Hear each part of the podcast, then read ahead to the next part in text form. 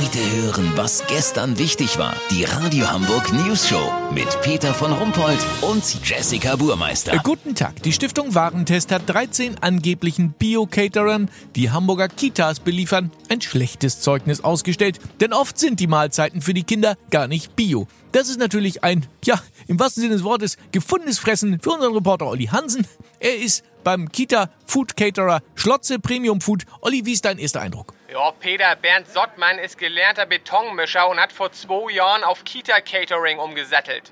Hallo! Bernd ist richtig sauer auf die Stiftung Warentest. Schlotze Premium Food geben sich nämlich tierisch Mühe mit dem Kita-Essen. Die machen hier sogar die Fischstäbchen selber. So sieht das aus. Wo kommt denn der Fisch her, den Sie hier gerade für die Kita Flitzkacki-Mäuse verarbeiten? Das ist Fisch aus der Region. Keine Aquakultur und keine Antibiotika.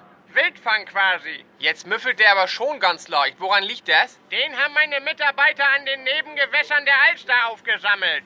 Durch das warme Wetter und den niedrigen Sauerstoffgehalt sind ja viele Fische verendet. Die hätte man ja sonst weggeworfen, oder? Eben, das wäre ja das Gegenteil von Nachhaltigkeit und Bio. Absolut. Dennoch wissen Sie ja nicht genau, wie lange die da schon lagen.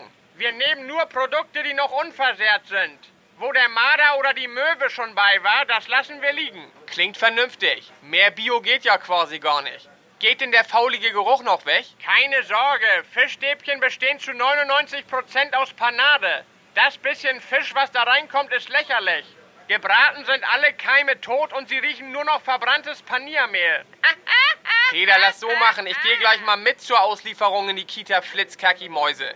Wenn da die Begeisterung für die Bio-Fischstäbchen genauso groß ist wie bei mir, melde ich mich noch morgen. Habt ihr das exklusiv, okay? Ja, vielen Dank, Olli Hansen. Kurznachrichten mit Jessica Burmeister.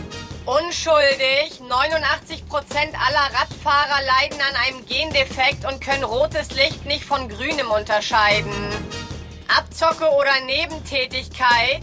Immer mehr Polizisten geben sich nach Feierabend als Trickbetrüger aus.